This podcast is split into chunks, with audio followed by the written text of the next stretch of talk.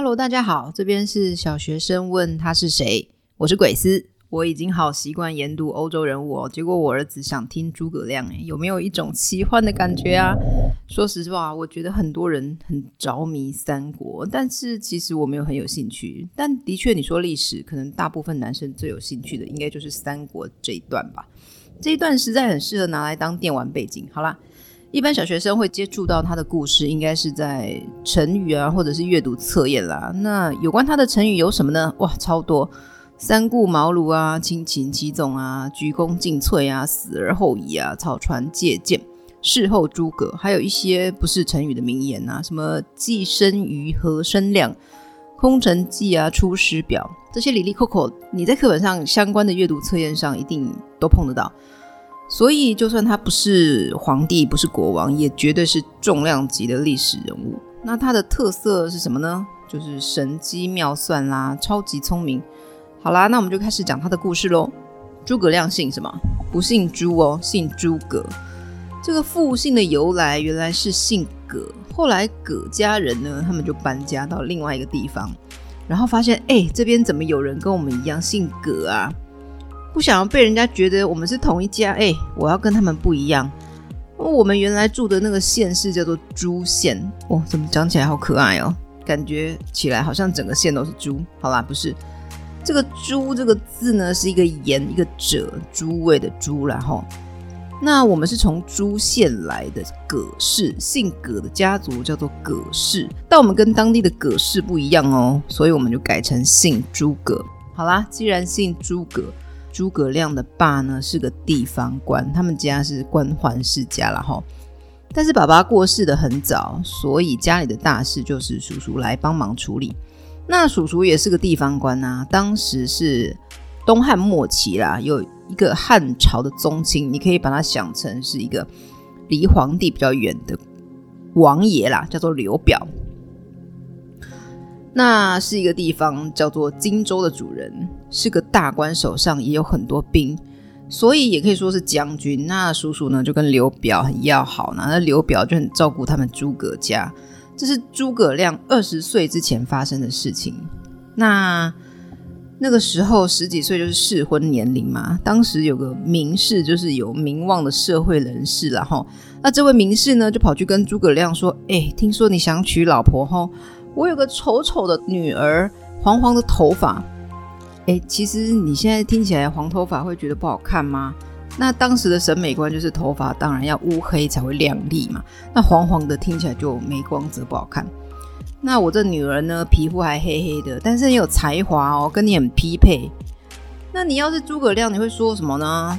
当时结婚没有在自由恋爱的，就是找一个人来绵延下一代，一起做事的概念，不用谈恋爱。更何况今天有个重量级人物来说亲，于是诸葛亮可能也有点畏惧对方的声望，就答应了。所以当时的人呢就笑诸葛亮，他说什么呢？莫作孔明择妇，正得阿成丑女。的意思就是说，你不要像诸葛亮一样那样选老婆，娶了黄承彦的丑女儿。好，孔明是谁呢？就是诸葛亮的字，然后。那接着就发生三顾茅庐的故事啦。故事是怎样的呢？诸葛亮的时代就是人称的三国时代。哪三国嘞？就是魏国、蜀国、吴国。反正这三国就是要争天下啦，谁厉害谁就可以一统天下。那个时候，蜀国的老大叫做刘备啦，一定听过齁。他有个谋士叫做徐庶。那谋士就是想想办法出计划的幕僚啦。那徐庶呢，就对长官刘备说：“哎，有一个人叫诸葛亮，好厉害的哦，要想办法找他来我们阵营。”刘备就说：“那你带他来见我吧。”刘备是老大嘛，这时候要摆点架子。徐庶就说：“哈，此人可就见，不可去治也。将军宜往驾顾之。”意思就是说，这个人呐、您只能自己前去拜托他来，可能委屈他自己跑来找您。将军呐、你还是移动你的尊驾，就是你亲自去的高级说法啦，这样比较好啦。然后刘备就想说：“好吧，既然我家厉害的徐庶都这样说了，那我这个一秒十几万上下的大忙人，还是亲自去找这位卧龙先生吧。”好啦，去了第一次、第二次都没找到人。那个时候又没有通讯系统，也没办法先赖一下问说：“哎，你在家吗？你在家的时候，我再过去拜访嘛。”所以就扑空啊，就没找到人，也是很合理的啦。第三次终于找到传说中的卧龙先生啦。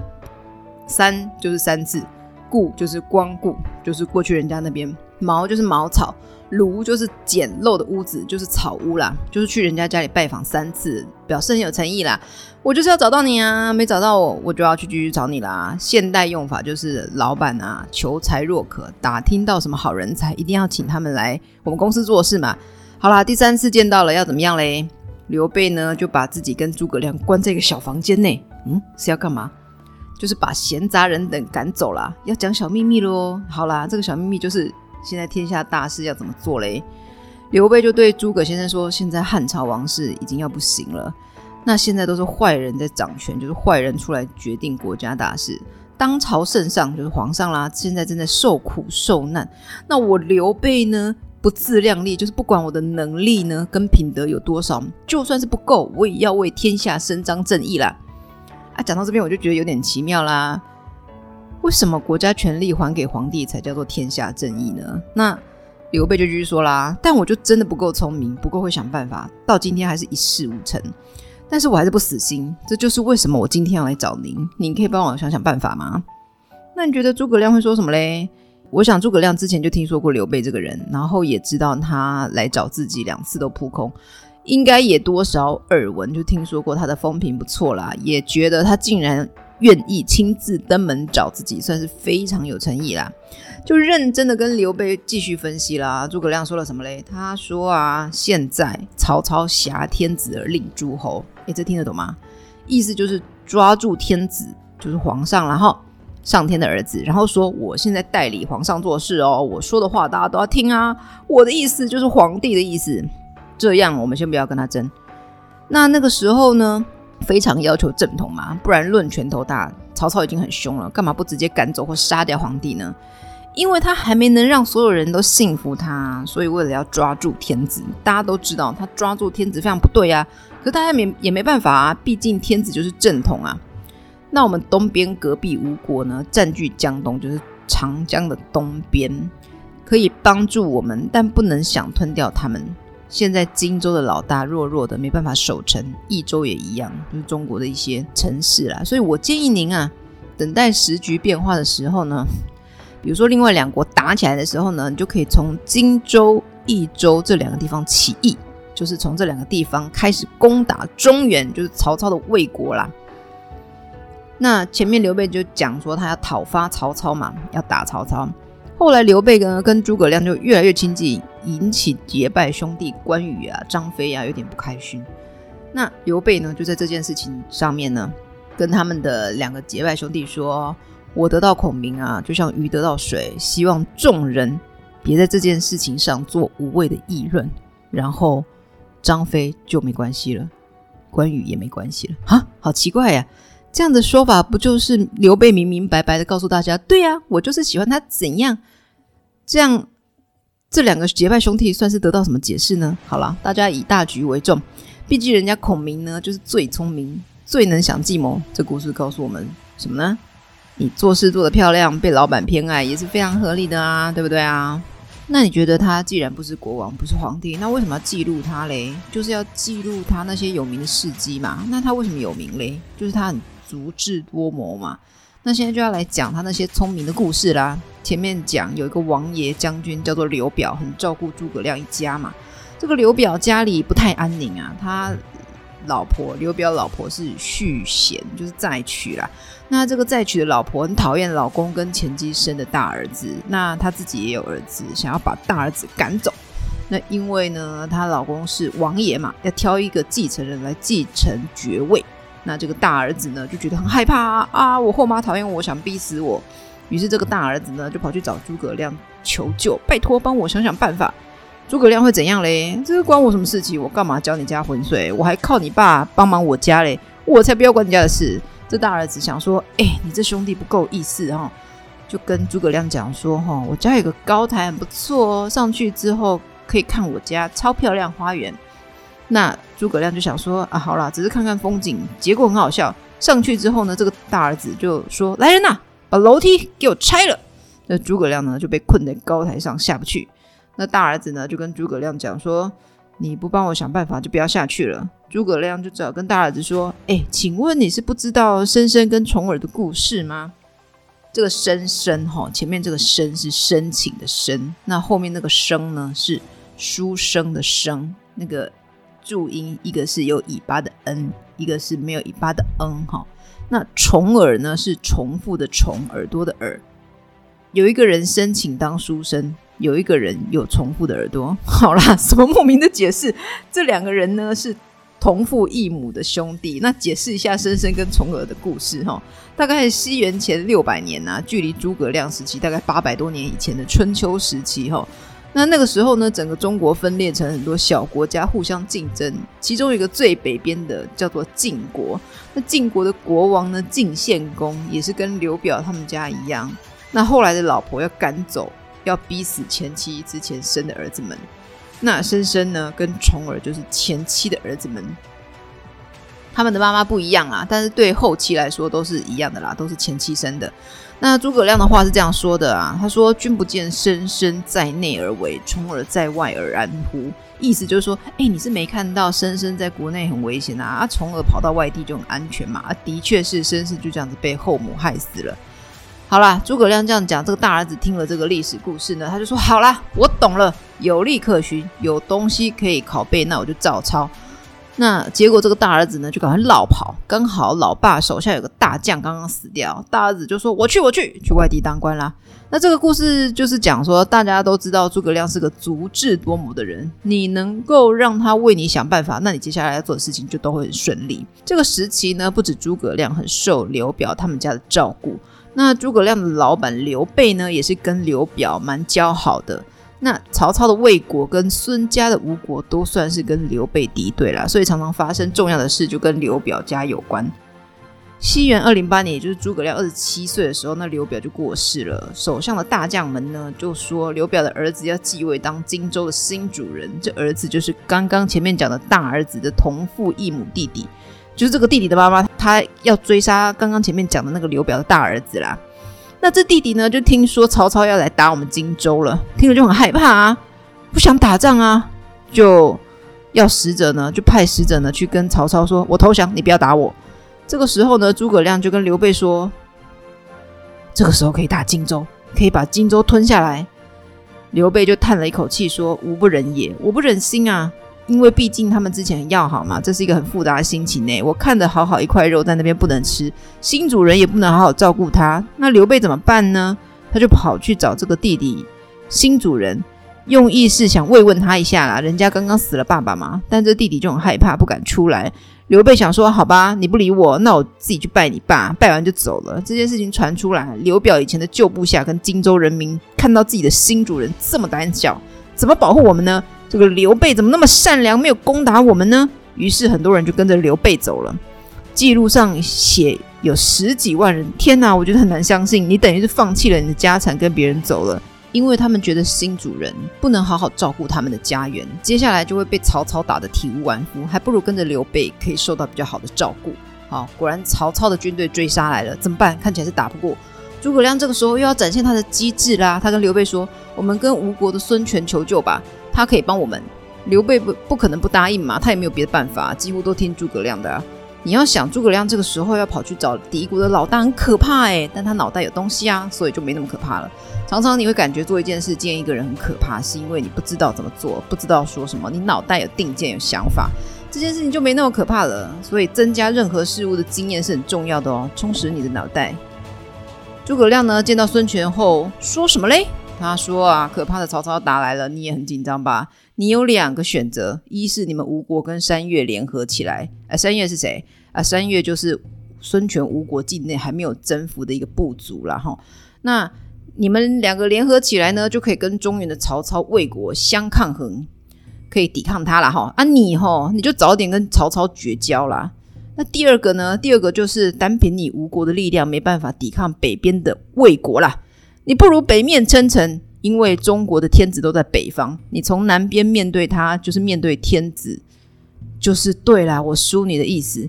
诶，讲到这边，我突然想到一个很有名的心理策略啊，就是说，如果你要说服对方一个你觉得听起来对方不可能答应的事情，那你就丢出另外一个更不可能选项，让对方听起来你原本要叫他做的事其实是可以接受的。就像我上次讲的买鱼啊，我跟爸爸去买鱼啊，我跟爸爸去看鱼哦，我本来还没有很想买，但老爸就把一些鱼捞起来比较啊，说这条鱼的优缺点啊，跟其他鱼比起来怎么样怎么样？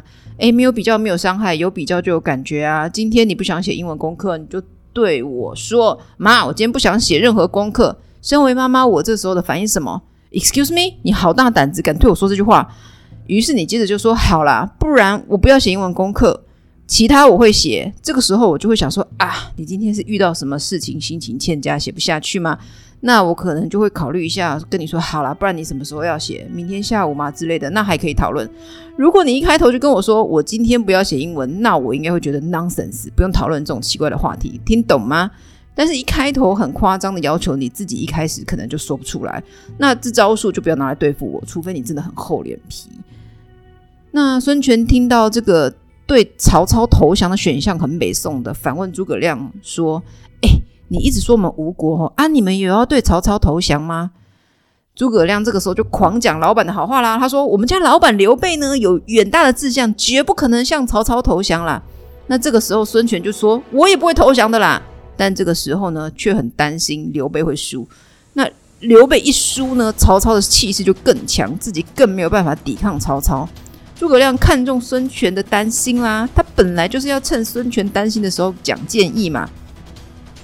三国的故事为什么那么有名？不光是因为打打杀杀嘛，是看中对方的心态，做出什么谋略才是精彩呀。那这个时候呢，诸葛亮给孙权的建议是说：我们这边有什么什么军队？曹操从北边来很累累嘛，而且南方很多水，就是长江啊、淮水这些大河。但是呢，曹操的军队他们不习惯水战，在水上打仗，他们不容易赢啦，这是曹军的缺点。呃，你们吴国呢，数万雄兵跟我们联合在一起，一定会赢曹军啊。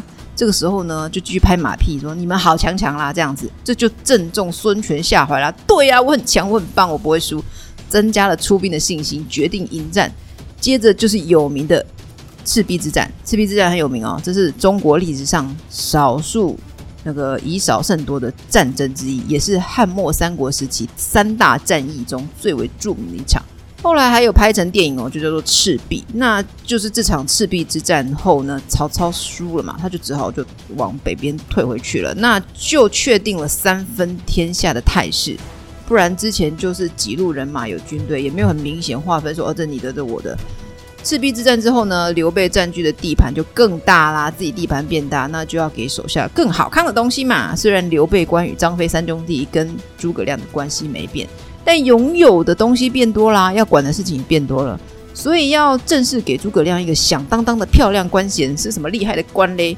叫做军师中郎将。军师很好懂嘛，就是军队里面的老师，那负责想计谋啊，想对策，要怎么对付敌人啊，怎么用兵啊，这部分跟以前一样。那后面三个字“中郎将”呢，就是中国古代武官的官职之一，武是武力的武啦，哈，应该不会想到一二三四五的五吧？在三国时代，大概是将军以下最大的官衔了，也是个将嘛，但是是中啊，就是比大将军还要小一阶这样子。那刚刚讲到，还多给他一些好康嘛？是什么好康嘞？就是给一些地区给他管。那这个时候呢，就不仅仅是中央国家中央的参谋文官，也是个小将军武官，还是个地方官。好啦，就算是自成一个小小国家，他们也还是没闲着，就还是想到处吃地盘嘛。那西元两百一十四年，诸葛亮三十三岁的时候呢，那诸葛亮就亲自领军，哎，可以领军哦，因为前面有说嘛，他是一个小将军，所以是有部分兵权的。那领军成功占领成都，那成都是中国西部超级大都市，在四川省中间。好啦，太棒，很开心。于是呢，诸葛亮又升官啦，变成军师将军，不是中郎将啦，就是个妥妥的大将军。那他的工作内容呢，就是刘备要外出征战，诸葛亮就负责在家里看家，就是成都啦，他们的王宫，那准备好粮草啊，也把储备的军队训练好。虽然位高权重啊，但是他讲话还是非常拍马屁哦。这个故事听起来有点可爱。有一天呢，关羽呢，应该知道是谁了哈，就是桃园结拜三兄弟中间那个大帝了哈。他听说马超要归降。投降啦。呃，这个马超是谁嘞？马超就是有一个仍然效忠汉王朝、很勇猛的大将军，叫做马超。那现在的局势就是，呃，刘备要跟曹操打起来了。那马超自己呢，也跟曹操打了很多年，想想自己打不过曹操，想说好吧，归降。那归降谁？那当然就是刘备这边嘛。那身为刘备第一大将。关羽啊，就是听说这件事情呢，会有点焦虑啊啊！马超这么勇猛，关羽就写信问诸葛亮说：“哎，你觉得我跟马超比起来，谁比较厉害啊？” 这这完全不符合关公在我心目中的形象哎。然后呢，那你觉得诸葛亮会说什么呢？诸葛亮这时候就猛拍马屁啦，说：“马超超厉害的啦，文武双全，气概万千，真的不是常人可以比。”说厉害嘛，秦布啊、彭越这些猛将还稍微可以跟张飞将军相比，但是真的不能跟美髯公你比耶，你那么强。美髯公的髯，这个这个髯这个字写法是头发的发，那个上半部哈，下半部是冉冉升起的冉，这个字念冉哈，意思就是脸颊旁边的胡须，一般人不会留长胡子嘛。所以会会称脸颊旁边的胡须叫做鬓角啦。那因为关公留很长的胡子，连脸旁边那个都留很长，所以就被美称为美髯公。那接下来几年，总之诸葛亮就是一直帮刘备出谋划策打天下。过了六年，也就是二二零年，诸葛亮三十九岁的时候，发生了一件大事。曹丕呢，他终于篡汉自立。哦，这六个字是什么意思嘞？你还记得？三国时代其实他们是有皇帝的，那这些中原共主呢是汉朝皇帝，只是这个时候汉朝的中央政府的军力武力都没有三分天下这些武将来的强，所以其实就是挂名的皇帝，大家都不想要背负篡位的骂名。但是这个时候魏国的曹丕做了这件事，那曹丕是谁？就是曹操的嫡长子啦，不是最大的，但就是曹操的正室皇后生的最大的儿子，叫做嫡长子。前面还有两个妾室，就是爸爸的小老婆生的哥哥。那同一年，曹操死了，就是嫡长子继位魏王，魏国的王啦。那那一年，曹丕三十三岁。那这个时候，的确三国里面也是魏国最强。所以曹丕就觉得，哎、我被我爸压制那么多年啊，好不容易等他老人家回天国。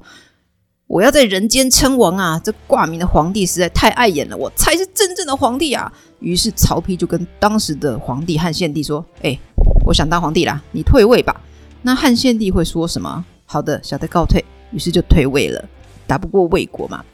那到这边呢？东汉就正式结束，所以你会看到历史学家写朝代表，二二零年东汉结束，接着就是魏国。但魏国又不是掌控整个中原，里面还夹了蜀国跟吴国嘛。那隔年诸葛亮也就是蜀国，就一堆大臣劝刘备说：“曹丕都自立为王了，我们蜀国也应该要有个国王。刘大哥你就当国王吧。”那你会觉得刘备说 “OK 好吗？”啊，当然要推辞一下啊，不然就显得自己没那么善良。好啦，也许可能是真心想推辞，不过诸葛亮就对刘备说了一个故事，劝刘备，刘备才答应。好啊，就是要这样子推来推去推一下。那是什么故事嘞？那你知道汉朝有分东汉跟西汉吗？中间有夹一个十七年的朝代，叫做新莽，就是中间杀出一个人叫做王莽，推翻了当时的汉朝，建立了自己的朝代。但这个朝代维持不久，很短命，才十七年。接着就是姓刘的。继位继续做皇帝，那逻辑就是姓刘的才是汉朝，王莽不姓刘，姓王嘛。那新莽前面的被称为西汉，那新莽后面的就称为东汉。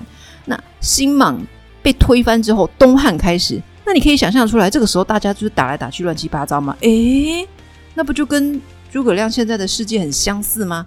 曹家看起来就是王莽嘛，那一样。就是不姓刘的在欺负刘家的汉朝皇帝啊！那诸葛亮就跟刘备说：“您看，当初就是耿纯这个人啊，跟后来的汉光武帝刘秀说，您要出来当皇帝啊，刘秀才出来当皇帝的嘛。您现在的处境不就跟刘秀很像吗？一样是刘家后代，一样是刘家被外姓人士欺负啊。两百多年前，刘秀光武中兴，就是恢复了刘家皇帝的光荣。”您现在也可以跟刘秀一样恢复刘家的汉朝啊！您才是汉朝正统啊！很多人都这样，你也是。你会说，哎哎，谁这样？那我也可以。哎，想做一件事情，怕怕的齁啊！看到有人做过，就没那么怕了。刘备也是想说，哎，我可不想我的名声败坏啊，不想要背负篡位的骂名。哎，可是汉光武帝刘秀的名声可好得很哦。那如果跟他一样也不错诶。OK，好的，我就去当皇帝。其实实质权力没有差别啦，都是蜀国。但是当皇帝这感觉就光荣很多嘛。哇哦！然后诸葛亮就当丞相了，也没什么好哇哦的，只是名称比较厉害一点，其他也没什么不一样啦。但是刘备称帝没几年，过两年呢，刘备想要往东边征讨吴国，但是输得很惨，可能就是因为打击太大。再隔年，六十一岁的刘备就病重，把诸葛亮啊跟一堆大臣叫来跟前，要交代后事啦。那刘备呢，对诸葛亮说什么嘞？他说：“你的才能啊，是曹丕的十倍，一定能够安定国家，可以成就大事。如果你可以辅佐帮忙我的大儿子刘禅，那就辅佐他；如果他没有才干，做不了大事，那你就取代他当皇帝。”哇！这段话个人觉得非常了不起啦，非常能够表现刘备这个人真的是以国家大事为重。你有没有听过“人之将死，其言也善”？就是说，人快要死了的时候啊，想着以后再也没有说话的机会，说的话一定会比较有意义啊。你也可以把它想成是要激诸葛亮啦。我这样讲，你以后篡位会不会良心不安呢、我对你那么大方，你居然还真的想抢皇位啊？不过刘备怎么想？只有他自己知道了。但刘备呢，跟诸葛亮一起做国家大事那么久哦，彼此的情谊一定非常深厚了。诸葛亮听到这番话，当下就觉得刘备对自己真的是超级无敌霹雳推心置腹，超级好的，于是就大哭的说：“Cry，臣必定竭尽，就用尽了我自己所有的力量，报效忠贞之气节，就是报答你对我那么好。于是我会很效忠你们刘家，很用力做事。”到死为止。刘备又把刘禅啊跟其他儿子叫来，跟他们说：“你们呐、跟丞相就诸葛亮啊做事，你们要把丞相当爸爸一样，一样尊重爱护我的宝贝诸葛丞相啊。”好，不知道你对刘禅跟诸葛亮的关系有没有印象？那刘禅呢？好，就是很依赖诸葛亮啦。首先有内乱，就是国家内部南方觉得，哎，国王死了，想趁机独立叛乱，但因为国王刚死啊，大家心情都乱七八糟，不知道接下来会发生什么事情。所以兵力就不好统整。那诸葛亮呢，就先放着不去平乱，因为更重要的是跟隔壁国家的关系，谁就吴国啦。那刘备死前一年不是征讨吴国失败吗？这时候吴国就劝诸葛亮说：“哎，你看你打我失败，你们蜀国国王又死了，你还不如臣服于我，当我的小弟。”那你觉得诸葛亮会说啥？他说：“我才不要。”诸葛亮的形象那么好，也是因为他很有气节嘛，不会人家来恐吓一下就下跪。过两年呢，诸葛亮呢就决定要南征，就是往南扩张领土。就是这个时候抓到孟获了，有没有听过这个名字啊？就是那个七擒七纵的主角啦。抓到孟获，孟获不服气，找一堆借口说不是因为你厉害啦，是因为怎样怎样怎样，各种奇形怪状的理由，你才可以抓到我的啦。然后诸葛亮就放走孟获，再抓到，再放走，就这样七次。最后孟获终于承认说：“好啦，你厉害，就甘愿被诸葛亮抓走啦。”这样南征呢，不只是为了扩张领土，也为了北伐曹魏做准备。因为他们南征成功了啦，那就得到了一些南边山地的士兵啊，那他们的兵力就变强啦。好了，你可以感觉得出来，这个时候的诸葛亮其实就是蜀国实质的皇帝，国内大事就是他决定，刘禅基本上都是听他的。嗯，怎么听起来有点专断独裁？好啦，没有啦，意思就是。诸葛亮在维持国家啦，大事他决定，刘禅就挂名，然后配合他。二二七年，就是前面讲的南征，再过两年，南征就是一场练兵啊，练兵练完了就可以做最重要的大事是干嘛？就是北伐去征讨那个名不正言不顺的曹魏。为什么挑这个时候嘞？因为这个时候曹丕刚死了，什么？他才刚称帝不是吗？当皇帝才五年就过世。就让才二十岁的长子曹睿继位。诸葛亮觉得，哎呀，机不可失，趁他们魏国刚死了皇帝，乱七八糟的时候，赶快去攻打他们。所以，一个国家的国君过世，其实对社会安定非常不利。但说人家新皇帝年轻，自己国家的皇帝也很年轻，诶，才二十一岁。而且，这年轻皇帝刘禅还很听信宦官。你知道宦官是什么？吼，就是在皇宫内服侍照顾皇室的男子们，叫做宦官。那诸葛亮就担心我们跑出去北伐征讨魏国少主刘禅会不知长进，跟宦官们玩来玩去不工作，还是乱决定大事。诸葛亮在出行前就对刘禅写了一封奏折，那目的是叮咛少主要广开言路，就是要多听。重臣们的意见呐、啊，做事要公正啊，离小人远一点啊，要记得先帝就你爸的遗言啦、啊，你的责任是什么啊？就是要让这天下恢复刘家的汉朝王室啊。这奏折呢，千古流传，超有名，叫做《出师表》。好啦，那你觉得刘禅看到会有什么感觉呢？哦、超啰嗦，好吧。然后呢？诸葛亮在接下来的七年都在北伐，都在从军。他一直想要打败曹魏，总共打了五次，最后一年就是北伐最后一次。诸葛亮为了消耗魏国的兵力，就是要他们出兵跑来跑去，跑来跑去，也为了速战速决，在外面多待一天，军粮就要吃掉好多，运送粮食非常麻烦，想要赶快打完，赶快回家，于是多次下战书给他们的将军，就是非常有名的司马懿。有听说哈，司马懿的孙子呢，后来逼魏国的皇帝退位，开创了新朝代，叫做西晋啦。有没有听过？司马懿的孙子就叫司马炎啦。好啦，扯远了。有一次下战书很有趣哦，他就送女装、女生的衣服给司马懿，就是要让他生气了。他说：“你是女人吗？扭扭捏捏不敢出兵啊？”那司马懿呢，果然就生气，跑去问魏国年轻皇帝说：“可不可以出兵呐？”那魏国皇帝在皇宫中不在战场嘛，就派重臣去跟司马懿说：“你不可以出兵哦。”然后呢，诸葛亮的军事伙伴有一位叫做姜维，他就对诸葛亮说：“哎，他们不会出兵了。”诸葛亮就说：“拜托，他们当然不会出兵，演戏而已啦，演给士兵看而已。在战场上事情变化那么快，怎么可能每件事都要千里迢迢跑去问皇帝啊？就是要让士兵觉得。”我们能打哦，只是皇帝不想我们出兵。如果他真能够战胜我，早就出兵了，干嘛千里迢迢跑去问皇帝？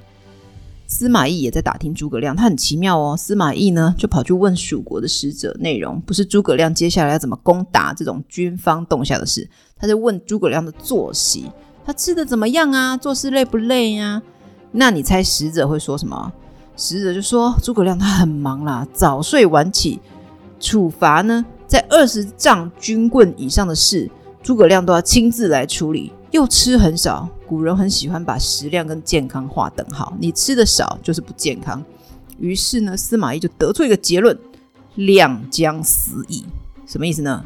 诸葛亮要死了，他那么忙，又吃那么少，就快死了。当然，这句话听起来是实话啦。更重要的是扰乱蜀国军心，让他们觉得：哎，我们将军快死了吗？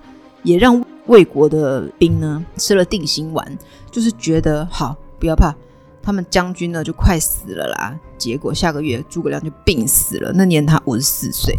那总结来说呢，你要问他在历史上定义的角色到底是怎样呢？前面提及的故事可以知道，他就是个政治家。自从《三国演义》流行开始，诸葛亮在中华文化圈内很长时间，一直到现在。你说聪明的政治家，诸葛亮就是第一人。哎，你知道《三国演义》其实是小说吗？在三国结束后，还隔了一千多年，大约在元末明初的时候才写的，就是用三国这些有名的历史人物当背景，去写一些更戏剧化的情节，让你看起来哇，好有趣哦，但不见得是史实，可以称得上史书的，叫做《三国志》啦。那那是在三国刚结束的时候写的记录，而且他的形象超好，就是。前面讲的鞠躬尽瘁，死而后已，就是前面讲的老大刘备死后呢，诸葛亮还是对新国王，也就是刘备的儿子刘禅效忠。那他两次北伐曹魏前就上奏折给这个新国王，就是写说我会效忠国王，死不足惜了。不过现在已经不强调这些精神了，这有点愚忠啦。你好好发挥自己的能力，不用特地去效忠谁。那他写这个奏折，就是考上前面有讲到的《出师表》。为什么是出师表呢？师是一个军队的单位，就是我要带兵出去打仗了，我要带师出去上表奏折。你看，一千多年前写的文章还流传到现在，那真是超动人的文章。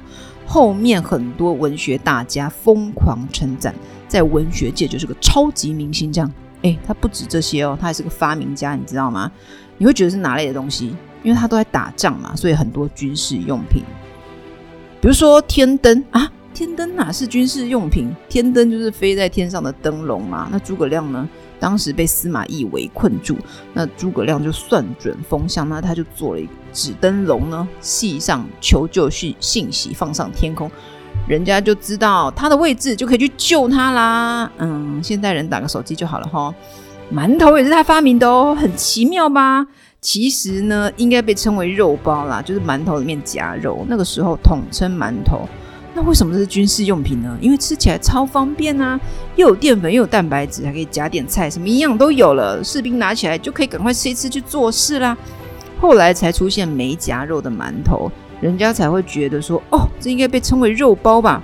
那其实诸葛亮最有名的发明应该是八阵图啦。